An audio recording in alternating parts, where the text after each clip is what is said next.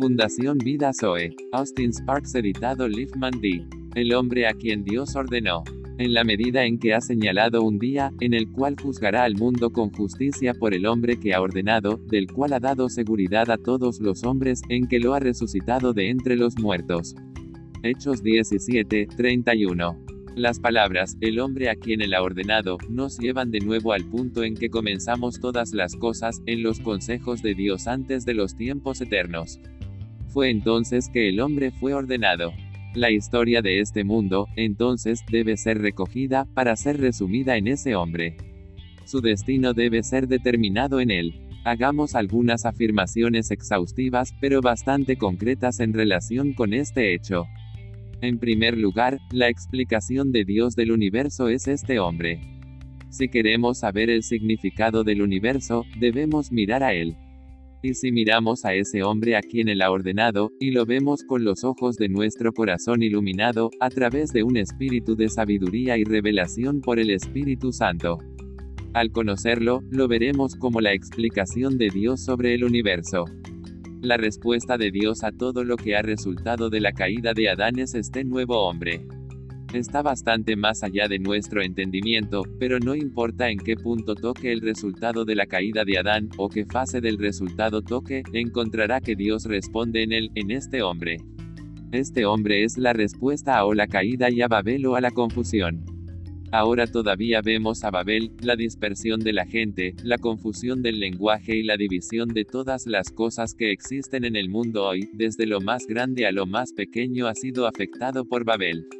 Todo el resultado en las naciones y las diversidades de lenguas, con toda la debilidad que surge de eso, una debilidad decidida e intencionada, es un problema de magnitud considerable fue un acto soberano de Dios contra una cierta clase de fuerza que se haría cargo del mundo aparte de Dios.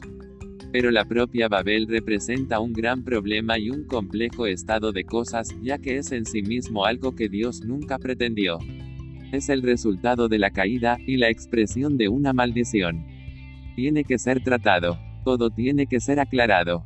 Nunca puede cumplir si Dios quiere tener las cosas como él quería. ¿Cuál es la respuesta a Babel?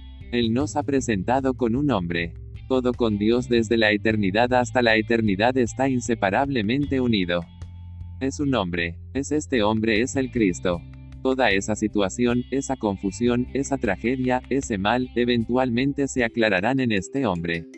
Habrá en este hombre una unidad de todo lo que se divide y se dispersa.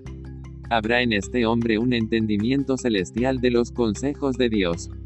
Tenemos a Él todo y en todos, ahora en Cristo. Existe la comprensión espiritual, y no importa si podemos entendernos unos a otros en nuestro lenguaje humano o no. Todos podemos entender lo mismo por el Espíritu Santo y hablar un lenguaje interno. Hay una unidad de entendimiento, y la plena seguridad de entendimiento en Cristo. Simplemente Dios te infunde en él la semilla de este hombre en el corazón.